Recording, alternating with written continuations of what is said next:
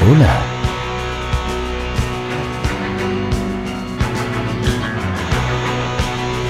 Bienvenidos una vez más a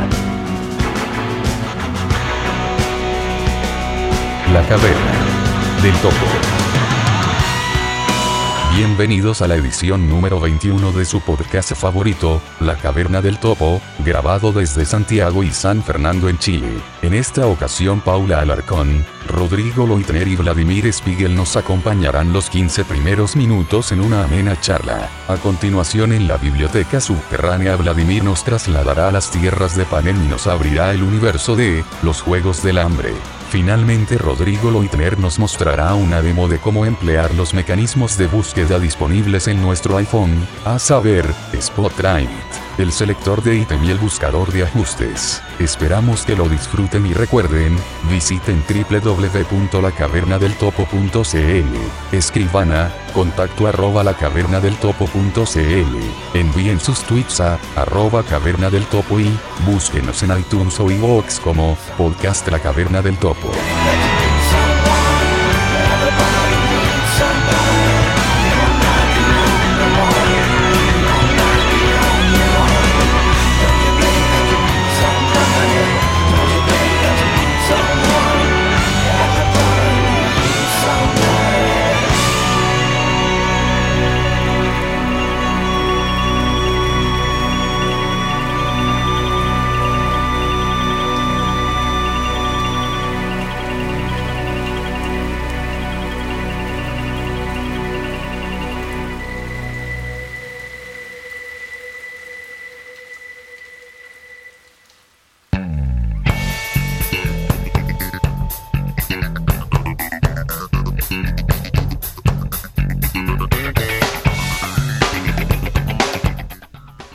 Hola amigos, bienvenidos a este, el episodio 21 de su podcast favorito, La Caverna del Topo.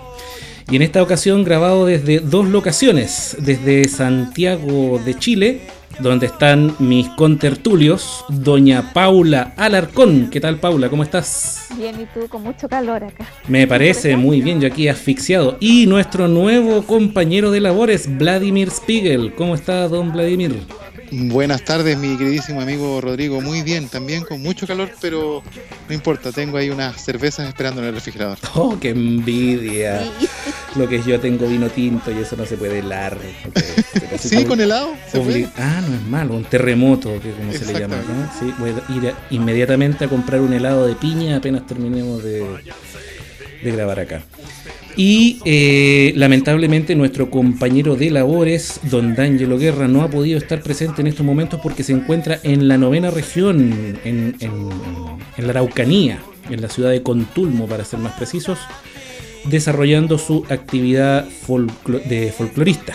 Sí, yo tengo que decir algo, ¿ah? la verdad es que todavía estoy reparando el agujero que dejó D'Angelo cuando encontró la biblioteca, tal como pudieron escuchar en el podcast anterior. No, yo que usted lo demando, señor, por daños y perjuicios, o lo pongo eh, pala en mano ahí a, limpiar los escombros en primer lugar. Nuevamente y en segundo, que se ponga manos a la obra, clavos y martillo. ¿Por qué crees tú que se arrancó a la novena región? Me parece, ¿no? Sí, eh, algo me parecía, porque me dijo, oye, parece que voy a grabar un demo. Y se fue. Y nunca más lo vi. Así que ni siquiera sé de qué se va a tratar el demo, pero lo vamos a averiguar al final de este episodio. Eh, ¿Y qué les parece muchachos si saludamos? Ah, bueno, y se me olvidó eh, presentarme a mí mismo. Yo, quien les habla, Rodrigo Leutner, grabando desde la ciudad de San Fernando, en la sexta región. Así que esta es la magia de Internet. En tres lugares muy distantes nos podemos poner en sincronía para llegar hasta sus oídos, amigos míos.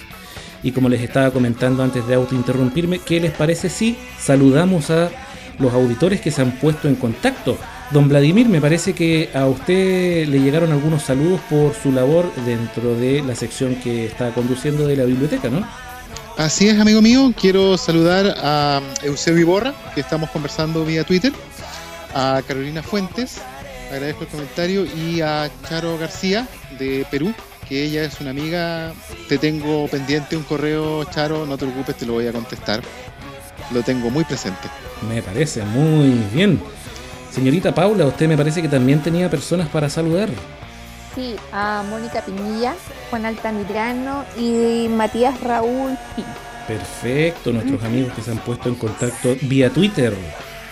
Que les cuento, señores, que los tres nos turnamos, en realidad, o desde ahora los cuatro nos turnamos al, timón de Twitter, así que no se sorprenda si un día en la cuenta de arroba caverna del topo hablan con uno algo y al día siguiente vuelven a hablar y ese alguien no les entiende porque puede que un día hayan hablado con Paula, otro día hayan hablado conmigo, otro día con Vladimir y otro día con D'Angelo. Así que también tengan en cuenta eso a la hora de contactarse vía mensaje directo.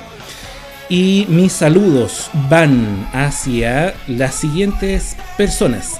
Un saludo muy grande y un cálido abrazo a Ana Carolina Altamirano, a la señorita Amara Nicole Vidal, al señor Alfredo Navarro, me parece que este amigo es de Uruguay, si mal no me falla la memoria, y finalmente a Leitness Torres, una amiga de mm, Santo Domingo y que tiene un blog muy interesante que se los recomiendo desde ya. Se llama tifloios.blogspot.com. El otro día tuve eh, la dicha de visitarlo y eh, en realidad la forma en la que escribe nuestra amiga es bastante clara, bastante expedita y eh, trata temas de accesibilidad relacionados con iOS. Así que amigos míos, cualquier duda que tengan, recurran a este recurso, pues es bastante bueno. Bueno, y las otras tres personas a las que saludé son de Chile, porque mm, no lo mencioné en su momento. ¿Y qué les parece si pasamos ya a la parte más medular de este episodio 21, chicos? Eh, me parece que usted, don Vladimir, tenía algunas palabras que dirigirle a nuestra audiencia. Sí, voy a mm, adelantar algo que ya me imagino que por las fechas va a salir en la próxima edición de este podcast.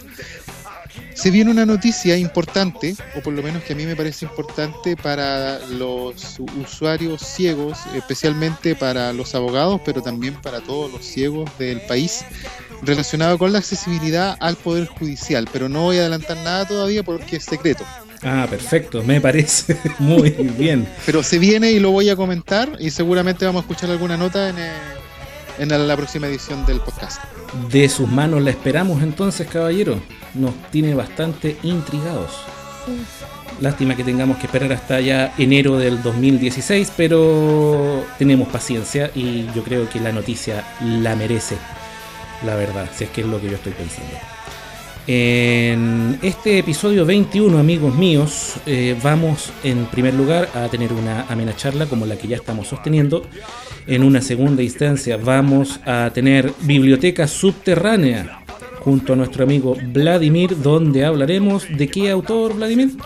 Vamos a hablar de Susan Collins, de su serie de Los Juegos del Hambre. Perfecto, con la señorita Collins nos vamos entonces y su serie de los Juegos del Hambre que yo hace años me la leí, la verdad tengo recuerdos bien generales de la, de la saga, no, o sea, obviamente me acuerdo de la trama general, del final, de los, de los nombres de algunos personajes, pero no, no la tengo muy fresca. ¿Y las películas no la he visto? ¿Usted, señorita Paula, ha visto las películas? No, ninguna. Ninguna película, ni libros, ni Nada. nada.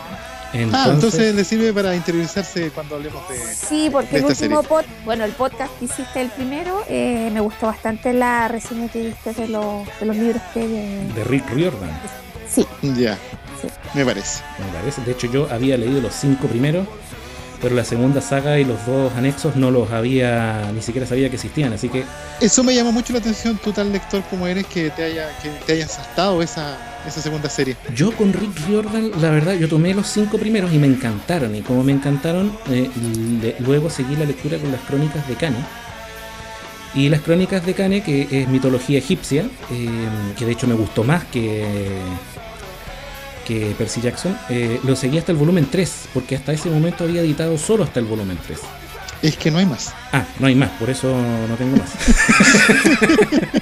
Entonces, no, no hay más. entonces la historia está trunca ahí. Y la verdad, yo ahí quedé con, con Rick y después empecé a ver otra serie. De hecho, me metí con. Precisamente en esa época fue cuando me metí con, con Gerald de Rivia, que eran los libros que tenía cargados en el, en el Voice Dream cuando hice la demo, que ahora estoy haciendo una, una relectura, porque salió una precuela el año pasado, que, que bueno, la gente que somos más o menos ñoña, nerd, eh, friki, o, que nos gusta, que somos medios maniáticos para las cosas, eh, nos gusta poner todo en su contexto. De hecho, ahora cuando salga el- el sexto libro de Canción de Fuego y de, de Hielo y Fuego, perdón, el Game of Thrones, voy a tener que leerme la saga completa de nuevo para poder calzar el último libro en su lugar.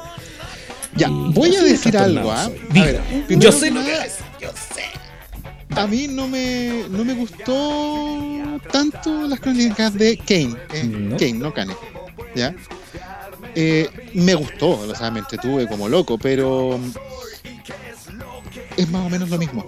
Sí, sí, es verdad. es más o menos lo mismo. O sea, son dos adolescentes, o sea, son adolescentes que descubren que son algo o que hacen algo y que tienen que enfrentarse en un primer volumen al que se supone que es el más malo de todos los malos. Y resulta de que viene otra trama subterránea por detrás y que arrastra otras novelas. Exactamente. Es como lo mismo. No estoy diciendo que sea malo, ojo. Es bastante bueno, me entretuve. Me reí como una hiena. La verdad es que me reí mucho con, con los libros de las crónicas de Kane. A propósito de Rick Riordan, se viene otra cosa. ¿Sí? Estaban por salir libros, pero ahora de la mitología mm, nórdica, los dioses de Asgard. Ah, le dio con, la tema, con el tema de la mitología este autor. Sí, efectivamente. En Para una- los que estén interesados. Ya, de hecho, viene en español hace ya dentro de muy poco. Va a lanzarse en España dentro de muy poco, así que yo creo que en algún tiempo más la vamos a tener por acá, por eh, nuestro país, y algún comentario espero hacer. Excelente, excelente me parece. no Y- idea. Aunque lo voy a decir más adelante, voy a repetir, insistir. Cualquier sugerencia que nuestros auditores quieran hacer van a ser muy bien recibidas. Sí, por favor, no se corten. Recuerden que nosotros hacemos esto 100% por amor a difundir la información que estamos brindando. Y no hay mejor ni más eh, placentera paga que ustedes nos puedan hacer que la retroalimentación, ya sea vía mail, vía Twitter. Y todos los comentarios nos sirven, ya sean eh, comentarios eh, positivos, ya sean sugerencias, ya sean críticas, ojalá constructivas, pero críticas también nos vienen muy bien ya que eso nos sirve también para, para corregir el curso de esta, de esta nave llamada la Caverna del Topo y llevar mejor la información hasta sus oídos. Em, muchachos, también para este episodio ya comenté que iba a haber una. Sí, ya comenté que iba a haber una biblioteca subterránea. Y también vamos a tener una demo, una demo incógnita, eh, a cargo de Don D'Angelo Guerra, que no puede estar aquí en estos momentos, pero que nos la va a hacer llegar y nosotros la incluiremos para que ustedes puedan también escuchar a nuestro amigo y no echarlo tanto de menos. Y como de libros va el tema, yo creo que es el momento perfecto para pasar a la biblioteca subterránea, ¿no? Como tú digas, aquí el que dirige, manda y, amarra la orquesta eres tú. Me parece. Eso que si yo te digo, no, sabes que no me parece que sea el momento, tú lo vas a poner igual.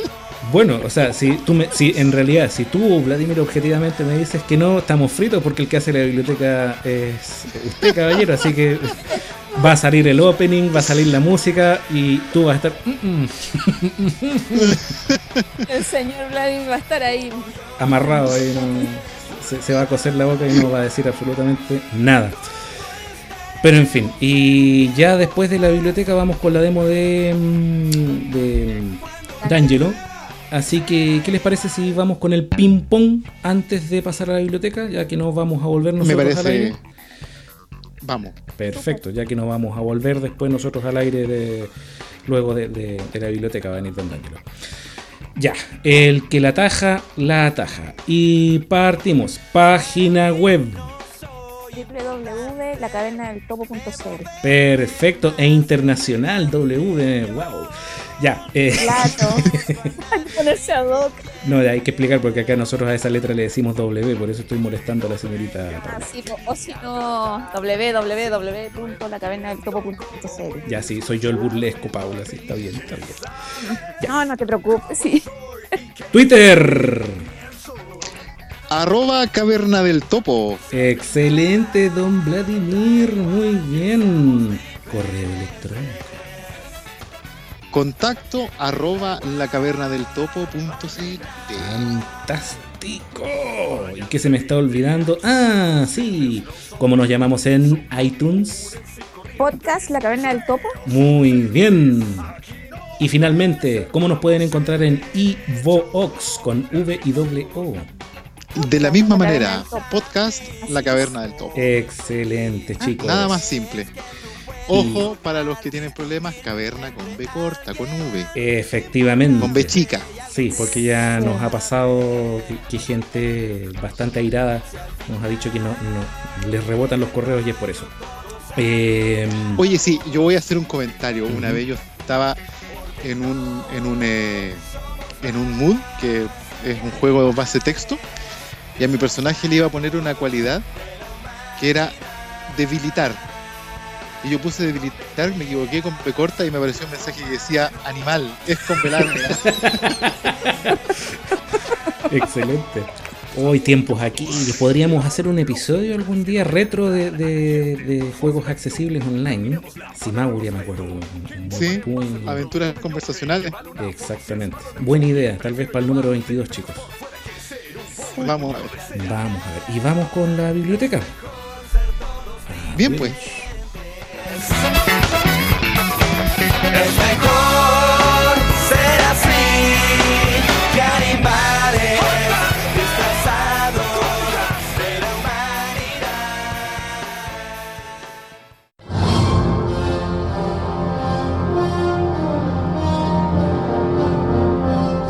La Caverna del Topo, presenta.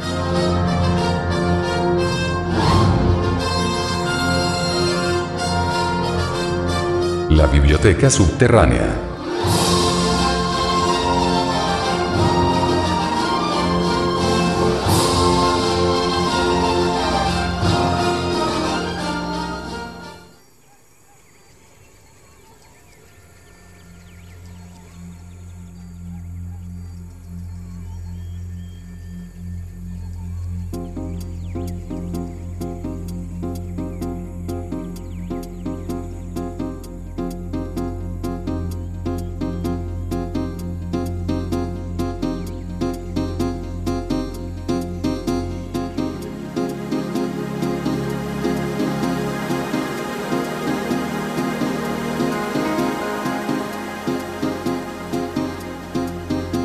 Hola a todos, bienvenidos a una nueva edición de la Biblioteca Subterránea.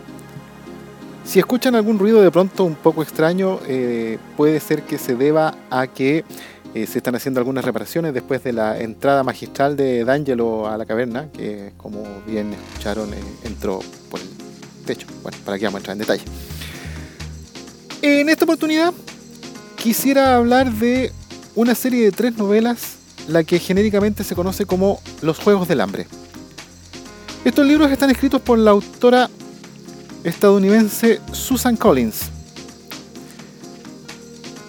Brevemente, ¿de qué tratan estos libros? A ver, primero que todo, estos libros son de la que se denomina como literatura juvenil. En la edición anterior hablamos de eh, una serie de novelas del autor Rick Riordan, que es claramente literatura juvenil. La literatura juvenil consiste en libros de aventuras en el que se manifiestan valores y eh, sentimientos relacionados con los adolescentes o niños.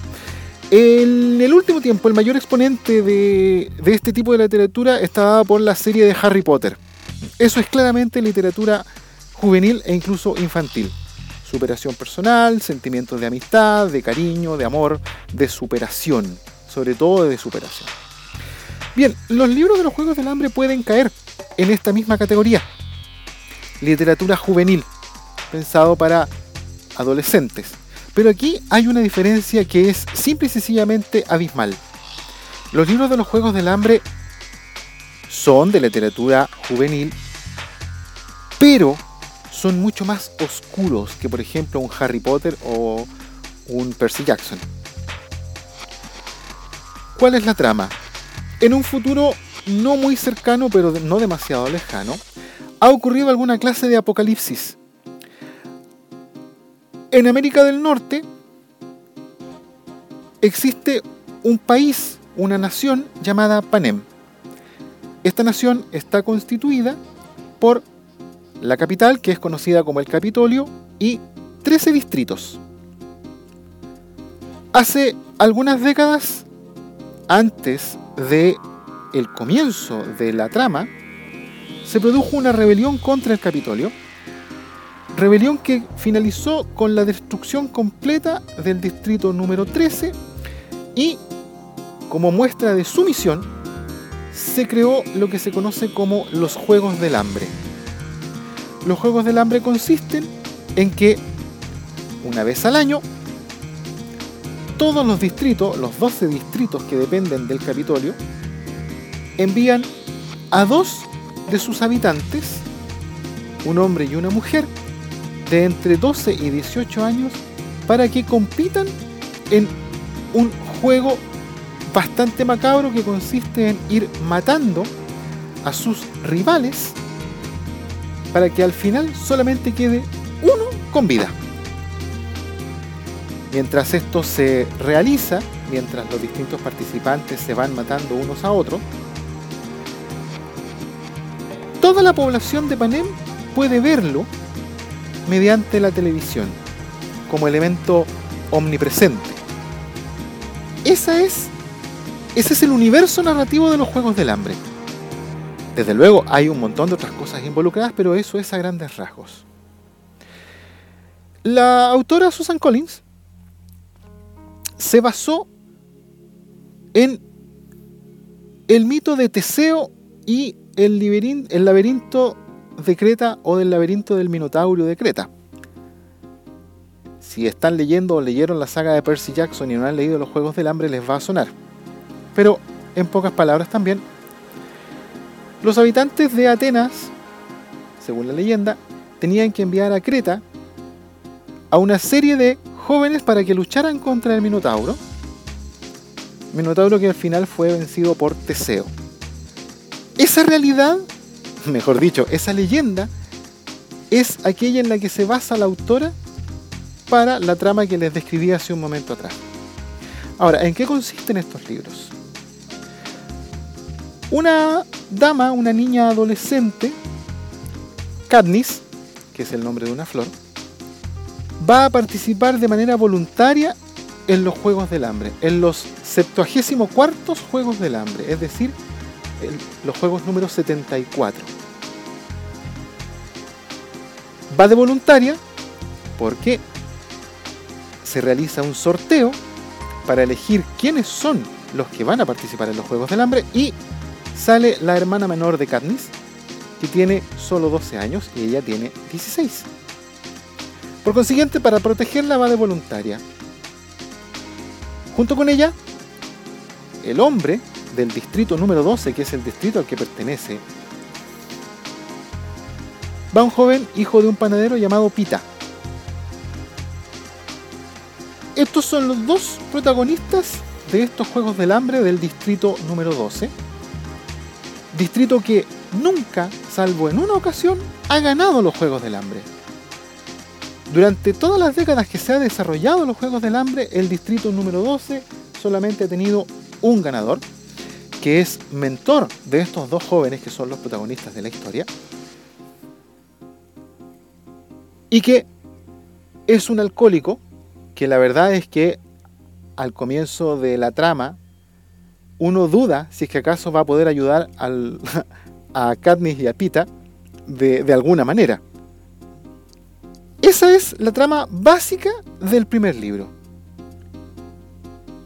No voy a adelantar nada, o prácticamente nada de los otros dos libros, porque para los que no lo han leído significaría un spoiler del tamaño de una casa. Pero desde luego, son tres libros. En el segundo libro nos encontramos con la edición 75 de los Juegos del Hambre que cada 25 años, es decir, la 75 es especial. Es especial. Y en esta edición 75 de los Juegos del Hambre tienen que volver a la arena del juego algunos de los participantes que ganaron las ediciones anteriores de los Juegos del Hambre. El tercer libro finalmente trata de lo que ya es derechamente la rebelión de algunas personas, no vamos a decir distritos, contra el Capitolio. Las tres novelas están narradas en una forma bastante particular, que es la narración en primera persona, pero además en tiempo presente. Es decir, lo que nosotros leemos es, por ejemplo, me subo al tren, me como un pan. Esta narración, que es bastante compleja de hacer, tiene una tremenda ventaja para el lector. Cuando una narración se hace en primera persona pero en tiempo pasado, me subí al tren o me comí un pan, uno puede inferir eventualmente que el narrador sigue vivo. En la narración en primera persona y tiempo presente, esto de pronto no se infiere. Porque no es que una persona nos esté contando hechos que ya pasaron, sino que nos va contando hechos que le están ocurriendo en ese mismo momento. Es un plus que yo encuentro bastante agradable de estas novelas. Pero además, tienen otra particularidad que a mí me gustó mucho, y es que el universo paralelo, perdón, el universo narrativo en el que están ambientadas las novelas de los Juegos del Hambre, si bien es cierto, es ciencia ficción, en sí mismo estructura un argumento muy coherente. No tiene fallos. La verdad es que no le encuentro fallos. Puede que los tenga y a lo mejor yo no, lo- no los he detectado, pero como digo, no los detecté. Me resultó muy grato de leer y como dije hace un rato atrás, la verdad es que me los leí de un tirón. No me costó nada leerlos. Y a modo de último dato, tienen un elemento más, un elemento final que a mí me sorprendió y que me sorprendió de manera muy grata. Como suele ocurrir en eventos tan dramáticos como los que se describen en los Juegos del Hambre, que no solamente involucran a un par de personas, como es en el caso del primer libro, sino que involucran a verdaderas naciones, no se puede decir que hayan vencedores o vencidos. Lo único que hay son sobrevivientes.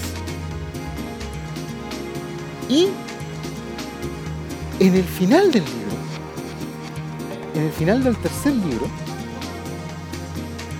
la verdad es que al leerlo uno no puede decir a ciencias ciertas que el final sea un final feliz. Hay elementos en la narración que a uno lo hacen preguntarse, ¿es un final feliz? Yo me lo pregunté.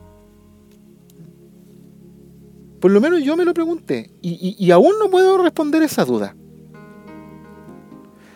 Por lo pronto es evidente que los personajes que están más involucrados en estas novelas terminan con una cantidad de problemas psicológicos impresionantes, con unos traumas que, que- que no son menores. Todos los que les toca vivir a los personajes protagónicos es de tal intensidad que la verdad es que no dudo que puedan quedar en nuestros tiempos actuales sometidos a supervisión psicológica o incluso psiquiátrica. Ojo, no estoy dando datos para que no los lean. Los libros pueden parecer deprimentes y en efecto en algunos momentos son agobiantes, pero es literatura altamente recomendable para quienes gusten de la acción, la aventura y también para quienes gusten un poco de racionalizar más las cosas. Para quienes están buscando de pronto alguna clase de literatura que me haga pensar, también es bastante agradable leerse estos libros. Yo, como he dicho, los recomiendo de todas maneras, que es una de las finalidades de esta caverna, perdón, esta biblioteca subterránea. Se leen muy bien, se leen de manera muy fácil. No he visto las películas. La verdad es que aún no las veo ninguna, que ya son cuatro. No sé qué tal serán, pero los libros son de una calidad muy buena. Bien, eso sería todo por eh, esta edición. Para la próxima edición de La Caverna del Topo, voy a tenerme a, si es que alguien me hace alguna sugerencia, como ya me las hizo el gran Rodrigo. Pero por lo pronto, si es que no hay un cambio, quiero hablar de otra cosa, voy a cambiar absolutamente de perspectiva, ya no vamos a hablar de literatura, de literatura juvenil, sino que vamos a hablar de un libro bastante especulativo, de ciencia ficción especulativa, aunque de pronto no parece ciencia ficción, y que se trata de el Cryptonomicon de el autor de mm, ficción, de ciencia ficción, incluso que fue conocido por ser autor del cyberpunk, el señor Neil Stephenson, que para algunos es amo y señor del cyberpunk. Que tengan unas muy felices fiestas, que lo pasen muy bien y ya nos estaremos escuchando en alguna oportunidad posterior. De todas maneras, como se ha dicho hasta el cansancio, háganme llegar sus sugerencias, ya sea a través de los medios de contacto del podcast de la Caverna del Topo o directamente a mis correos personales, ah, perdón, a mi correo personal, Vladimir arroba lacavernadeltopo.cl, Vladimir con B corta, ojo con eso, o bien a través de mi Twitter, arroba Vladimir Spiegel, todo junto, Vladimir con B corta, B L A D I M I R S P I E E arroba Vladimir Spiegel. Voy a responder todo lo que pueda y voy a también retuitear o responder todos los tweets que me hagan llegar. Un abrazo y que se encuentren muy bien.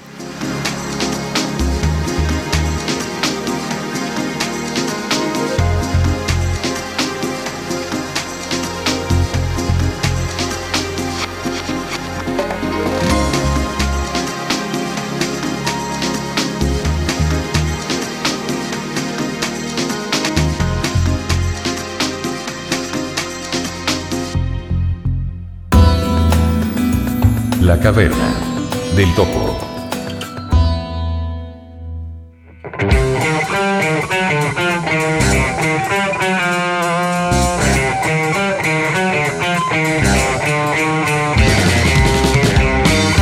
Hola amigos, espero que les haya gustado la biblioteca subterránea con la saga de los Juegos del Hambre tan magistralmente expuesta por nuestro colega Vladimir Spiegel.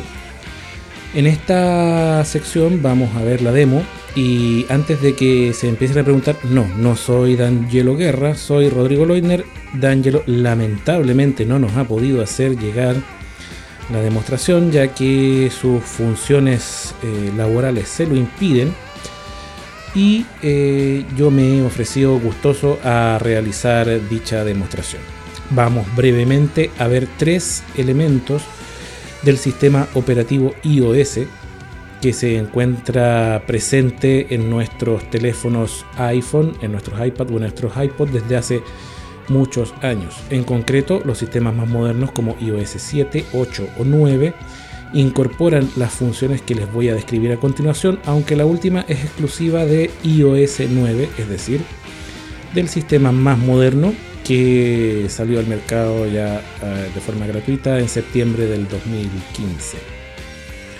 Sin más, vamos a ver estos tres elementos. El primero se llama Spotlight. El segundo se llama selector de ítem. Y el tercero en realidad es una característica que ha heredado la aplicación de ajustes y lo ha heredado precisamente del selector de ítem.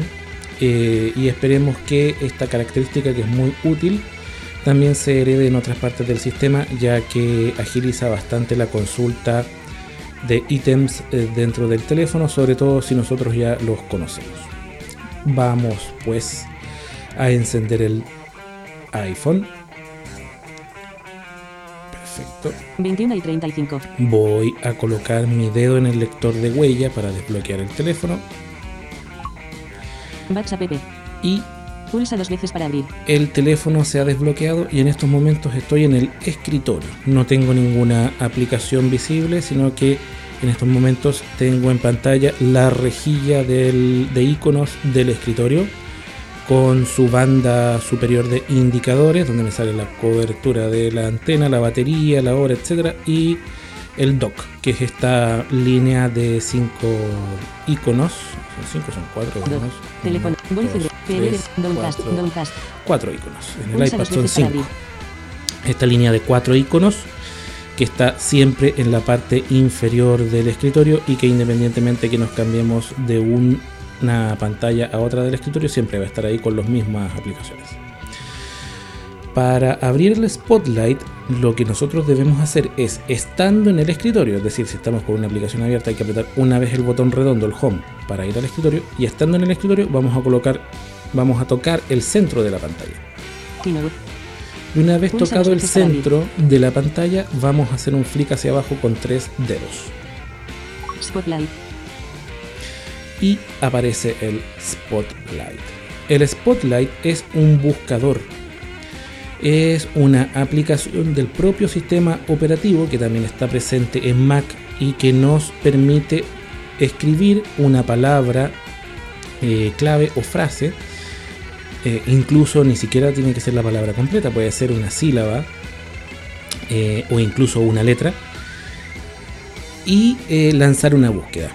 Y el Spotlight va a buscar en todos los nombres de nuestras aplicaciones, en todos los nombres eh, y etiquetas de nuestros contactos. Va a buscar también en todos nuestros correos electrónicos y mensajes de texto. Y en sus resultados nos va a mostrar em, los contenidos de nuestro teléfono que contengan esa letra, sílaba, palabra o frase. Un ejemplo. Yo quiero localizar la aplicación Capti, de la cual hicimos una demo hace un par de episodios atrás. Pero no sé dónde está. Si yo quiero localizar Capti, voy al escritorio de mi iPhone, toco en el centro de la pantalla como lo acabamos de hacer, hacemos un flick con tres dedos hacia abajo para desplegar el Spotlight y en el Spotlight me aparece un teclado desde la parte aproximadamente en el tercio inferior de la pantalla, un teclado virtual y en los dos tercios superiores está dividido entre un pequeño recuadro en la parte superior donde va apareciendo el texto tecleado y eh, en la parte que está vacía en estos momentos, en, en momentos, no, momentos, entre el cuadro de edición y el teclado van a ir apareciendo los resultados en tiempo real. ¿Qué quiere decir esto? Que a medida que yo vaya escribiendo, el teléfono va a ir buscando, localizando y mostrando los elementos que contiene con estas eh, letras, sílabas o palabras. Vamos a escribir Capti. C. C. Yo en estos 36 momentos puse la C y si ustedes escucharon por encima de mi voz, o por debajo de mi voz en realidad, me dijo 36 ítems encontrados. Es decir, que automáticamente ya me está mostrando una, li- una lista con 36 cosas que contienen la letra C. Voy a recorrer esa lista. Crunchyroll. Entretenimiento. Códigos para pagar cuentas. Códigos para pagar los Vilches. Contact. Sa- Crunchyroll. Safari. Cabecera. Se fijan que primero me dio Mejores resultados. Mejores resultados, Entretenimiento. Códigos para pagar cuentas. Una aplicación, para pagar cuentas una nota, Distribución luz. Carlos Vilches. Contact. un contacto. Botón. Crunchyroll. Safari. Cabecera. y después con cabeceras me va mm, clasificando los resultados por em, tipo, ¿ya? Si son páginas web visitadas, si son mails, entonces si yo quisiera ir rápidamente podría girar el rotor hasta cabeceras Palabras. Cabeceras. e irme por cabecera viendo las secciones que me encontró. Calendario. Cabecera. Está el calendario, Videos. Cabecera. videos. Y dentro de cada una de esas secciones, si yo me voy con flick derecha o izquierda, eh, puedo ir viendo los elementos que contiene. Ahora, como no, no necesito ninguna de esas, sino que necesito el capti, voy a seguir escribiendo la palabra. Mayúsculas. A. La A, 3. P. la P, P. 16 ítems encontrado. hay 16 ítems que tienen la sílaba cap. F. T. T. 15 ítems encontrado. Hay 15 que tienen capt. U. I. I. 9 ítems encontrado. Y hay 9 que dicen capti, literalmente. Capti. Entretenimiento. Está la aplicación, es el primer elemento. Yo lo acabo de tocar con el dedo. Voy a ver, a ver con flick derecha a ver qué otras cosas vio. Safari. Cabecera. están resultados de Safari, ya de páginas que yo visité referentes a Capti. HTTPS. Correo. Cabecera. Están los correos electrónicos que yo he enviado conteniendo la palabra Capti. Se fijan que localiza todo. Me voy a devolver con flick izquierdo hasta la aplicación H. Safari. Captive. Entretenimiento. Botón. y me informa que está dentro de la carpeta entretenimiento. Lo voy a desplegar con un doble tap. Seleccionado. Captive. Entretenimiento. Captive. 2 Y- metros 24 segundos. Trans.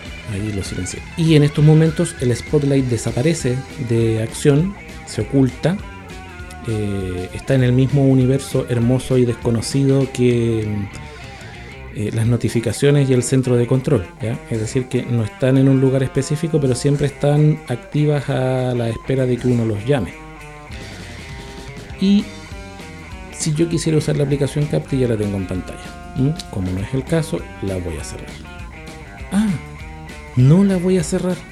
La voy a utilizar para hacer la demostración de la segunda característica que les quería comentar. La segunda característica, como recordarán, se llama... uh, ¿Cómo se llama? Espérenme un poco. Springboard. Selector de ítem. 13. Ca- Cerrando el selector. Selector de ítem. Disculpen el lapsus mentales. El selector de ítem es una función propia de VoiceOver. Y para que se hagan una idea, el selector de ítem es una especie de spotlight. En realidad no es una especie de, es un spotlight, pero es un spotlight que funciona solo en la ventana que está visible. ¿Qué es lo que hace? Me lista todos los elementos de la ventana visible. Algo que el spotlight del sistema no hace. El spotlight del sistema me, me lista aplicaciones, me lista correos electrónicos, me lista mm, páginas web visitadas, me lista videos, etc. En cambio, esto que vamos a probar ahora me lista botones dentro de una ventana, me lista cuadros de edición dentro de una ventana, me lista todos los elementos que contenga la ventana. ¿Cómo lo activo?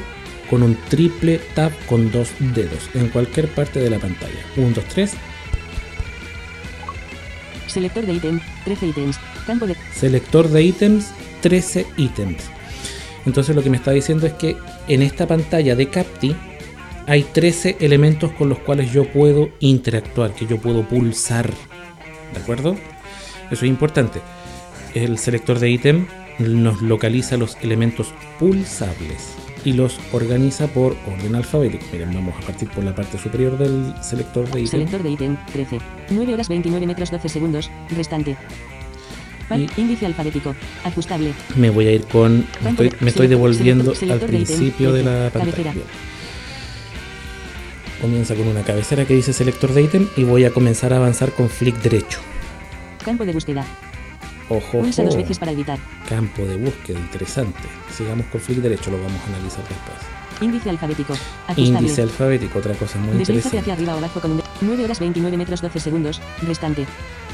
El primer elemento, el indicador de tiempo. Acción. Reproducir. Reproducir botón. Siguiente pista. Otro Parte botón. inferior del 00. Nueva primavera. La rueda del tiempo. TXT. Pat 00. Nueva primavera. La rueda del tiempo. TXT. En 2 metros 24 segundos. Transcurrido. Editar. Error al cargar 6. La torre de la golondrina. Menú. Normal. Pista anterior. Atenuado. Posición de lectura. 2 metros 24 segundos. Seguimiento N. Seguimiento N. Y ahí. Parte inferior Se de fijan que todos los elementos estaban ordenados por orden alfabético, no aparecen en el orden en que están en la pantalla, sino que aparecen organizados en un estricto orden alfabético. Si los elementos son pocos, como en esta pantalla, no nos cuesta nada recorrerlos con flick izquierdo o flick derecho. Cuando se nos complica, cuando estamos en una aplicación o en una página web, donde los elementos so- se disparan en su cantidad. Hay algunos sitios web que tienen cientos de enlaces y cientos de elementos, porque no solamente lista los enlaces, sino que los botones, etc. Por ende, la localización de un elemento se nos puede hacer muy engorroso con los flicks. Y para eso, en la parte superior de esta misma eh, pantalla del selector de ítem, hay dos herramientas muy Campo de importantes. búsqueda. Selector de ítem. Campo de búsqueda. El campo de Pulsa dos búsqueda. veces para editar. Si yo doy un doble tap ahí, va a aparecer en el tercio inferior de la pantalla un teclado virtual. Y en ese teclado virtual yo puedo escribir, ¿ya? Y al igual que lo hacía el Spotlight, el selector de ítem va a ir eliminando todas las opciones y va a ir dejando solamente las que contengan la letra, la sílaba, la palabra o la frase que yo teclee. A medida que yo vaya avanzando en el tecleo, los elementos van a ir desapareciendo y van a quedar finalmente solo los que contengan los caracteres que yo introduje. Yo creo que eh, no necesito una demostración práctica, eso con la parte verbal ya se, se capta su idea. Vamos a avanzar al siguiente elemento, con flick derecha. Índice alfabético. Ajustable. Un índice Deslízate hacia alfabético arriba o abajo con un dedo para ajustar el valor. y es un ajustable y lo acaba de decir VoiceOver muy claramente. Si yo me voy con flick arriba o flick abajo, voy a ir con flick abajo. E. Seleccionado. M. Seleccionado. Atenuación de audio. Ajustar valor. Ya, tengo que girar el rotor hasta ajustar valor. N. Select. M. E. Almohadilla. Select. Ya, el primer elemento es el signo número. E. Seleccionado. El segundo elemento es la letra E. O sea, elementos con A, B, C y D no hay. M. Seleccionado. El siguiente es la letra M. Es decir, F, G, H, I, J, K y L no hay. N. Se- P. Select. S. Y si se fijan, N, P y S. Y si recuerdan, o si van, pegan un salto hacia atrás, cuando exploramos la lista con los flicks, van a poder corroborar que esas eran las letras con las que empezaban los 13 elementos que había en esta pantalla. Bueno, para finalizar esta explicación, eh, lo único que nosotros localizamos la letra que necesitamos, le damos un doble tap, por ejemplo, P. Seleccionado. ya, Índice alfabético. Ajustable. voy a ir con flick derecho ahora, 9 horas 29 metros 12 se- Seguimiento N. perdón, Normal. Re- 9 horas 29 metros. Campo de no búsqueda. era con flick derecho, Índice alfabético. Ajustable. E. N. N. P. ¿cierto? la Índice selecciono. alfabético. Ajustable. Y ahí tengo que con mi dedo, sin flick, sino que con mi dedo voy a tocar más o menos la parte inferior de la lista. Normal. Norm- menú. Posición de lectura. 2. Pista anterior. Y ahí están los con P. O sea, la lista Parte se, se la mueve ya, visualmente y nos muestra en pantalla la letra que yo seleccioné en, en el orden alfabético. ¿ya? Porque tengo que tocar la pantalla y no desplazarme con flicks. Porque si yo me desplazo con flicks, le voy a estar ordenando a VoiceOver que salte desde el selector de, al- de orden alfabético, que salta el primer elemento de la lista. O sea, voy a hacer lo que se devuelva al principio. Entonces por ello, en lugar de moverme con flick a la derecha, debo tener la precaución de levantar mi dedo del selector de orden alfabético y posarlo más o menos en la mitad, ¿cierto?, de la pantalla para mm, activar la lista en el lugar que me está mostrando visualmente y de ahí puedo explorar con flick derecha o izquierda porque voy a estar muy cerca de la letra o número que yo seleccioné. ¿Cómo salir de aquí? Muy simple. Un doble tap sobre el elemento que necesito y ese elemento se va a activar y el selector de ítem va a desaparecer. O tenemos que hacer el gesto atrás. Y el gesto atrás, ¿cómo se hace? Esto es un gesto muy simpático que estaba presente desde iOS 4 y que consta en tocar la pantalla con dos dedos. Yo la voy a tocar y con los dos dedos puestos encima de la pantalla los voy a mover de izquierda a derecha rápidamente como si estuviera cepillándome los dientes. El selector de ítem. ¿Se fijan? Y al hacer este movimiento con dos dedos, como si yo me estuviera, que están tocando la pantalla, no se levantan, siempre tocando la pantalla. Y al hacer este gesto hace de derecha a izquierda como si me estuviera cepillando los dientes. Ya al segundo vaivén, el comando atrás se activa. Y esto sirve para páginas web, para ir hacia atrás en la mayoría cierto de ventanas que tienen el botón ir atrás en la parte superior izquierda. Y para cerrar estos diálogos emergentes ya como el del selector de ítem vamos a ver ahora la tercera parte que es del menú ajustes. Y vamos a poner en práctica lo que hemos aprendido. Voy a pulsar el botón home para cerrar Capti. Calendario. Lunes, 28 de diciembre. Día de los Inocentes. Voy a colocar mi dedo en la parte central del escritorio Carpeta herramientas iPhone. Active la pantalla, ¿se fijan? y ahora voy a hacer Pulsa un flick con tres dedos hacia abajo. Spotlight. Se abrió Spotlight. Voy a escribir ajustes. A, Mayúsculas. A. J. J. 11 Y ítems encontrado. El primer ítem va a ser ajuste, mira. Ajustes. Herramientas iPhone. Lo activo con un Botón. doble tap Seleccionar. y llegué rápidamente a ajustes sin necesidad de acordarme en qué carpeta lo metí, en qué pantalla está. No me interesa, porque yo rápidamente logro llegar a él. Y en la aplicación ajustes de iOS 9, en la parte superior de la pantalla tenemos algo que en las versiones anteriores no está, y es esto. Ajustes. Campo de búsqueda. Modo abierto. Ajustes. Campo, de búsqueda. Campo de búsqueda. Pulsa dos veces para editar. Y esto es un mini spotlight, pero que nos va a buscar los ítems que están contenidos al interior de aplicaciones sin importar en qué parte se encuentren. Por ejemplo, vamos a ver uno muy cotidiano. Yo estoy en la pantalla principal de ajustes. Nosotros como usuarios de accesibilidad sabemos que VoiceOver, que es el lector de pantalla de iOS y de Apple en general, se encuentra contenido en la aplicación Ajustes, menú general, submenú accesibilidad, submenú VoiceOver. Entonces, si yo quisiera ir al VoiceOver, tendría que obviamente entrar a Ajustes, que es donde estoy, buscar general, activarlo, buscar accesibilidad, activarlo, buscar VoiceOver, activarlo, y ahí recién llegué. En cambio, si yo en este cuadro de edición le doy un doble tap Campo de búsqueda. Edición en curso. Y escribo. Carácter. V. V. VoiceOver. General flecha hacia la derecha. Accesibilidad flecha hacia la derecha. Visión. solamente escribiendo la V fue el primer elemento que aparece. Le doy un doble tap, VoiceOver. Accesibilidad. Botón atrás. tan, tan. Voy a, a bloquear la pantalla del teléfono. Pantalla bloqueada. Creo que esa herramienta ya no necesita mayor explicación, se explicó por sí misma. Cuando nosotros sabemos lo que estamos buscando, pero se nos olvidó dónde están, estas herramientas de búsqueda nos van a ahorrar muchísimo tiempo.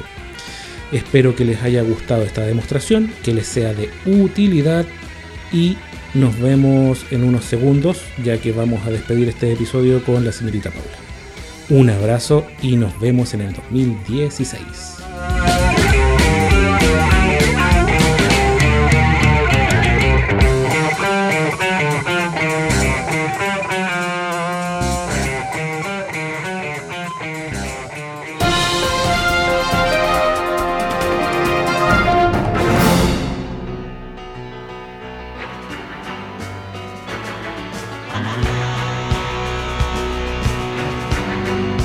Y esto es todo amigos míos, esperamos que hayan disfrutado del episodio número 21 de su podcast favorito La Caverna del Topo, ¿no es así señorita Paula?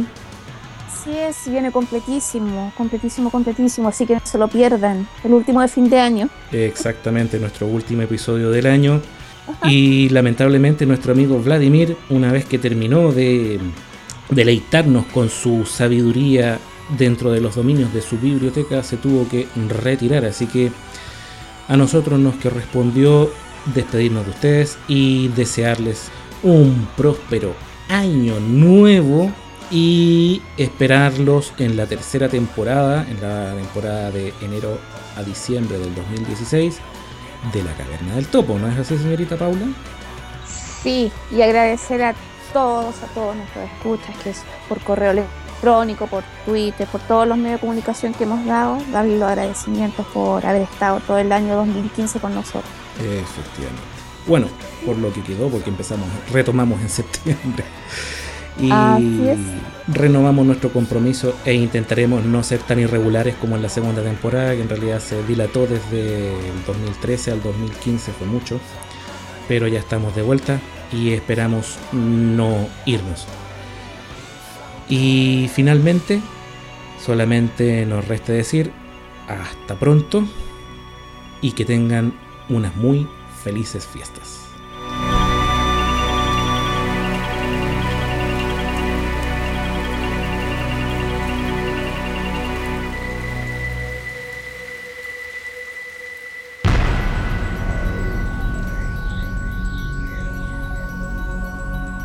Visítanos en www.lacavernadeltopo.cl. Contáctate con nosotros al correo electrónico, contacto, arroba, lacavernadeltopo.cl o, al Twitter, arroba caverna del topo. Búscanos en iTunes o en iVoox con el nombre podcast La Caverna del Topo y, recuerda, que puedes escuchar todos nuestros episodios pinchando el enlace podcast La Caverna del Topo que se encuentra en nuestra página web